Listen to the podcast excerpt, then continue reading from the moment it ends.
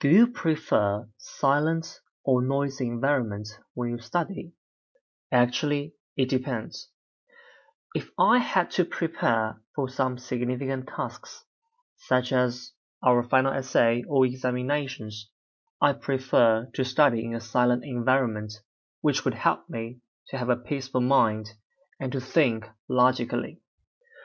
Without this kind of quiet place, I may not concentrate on my study or do things efficiently. But sometimes if I needed to prepare for the presentation, I would rather to go to noisy environment such as internet cafe or parks to study, because at that kind of space I can freely speak louder without disturbing other people's mind. So it really depends.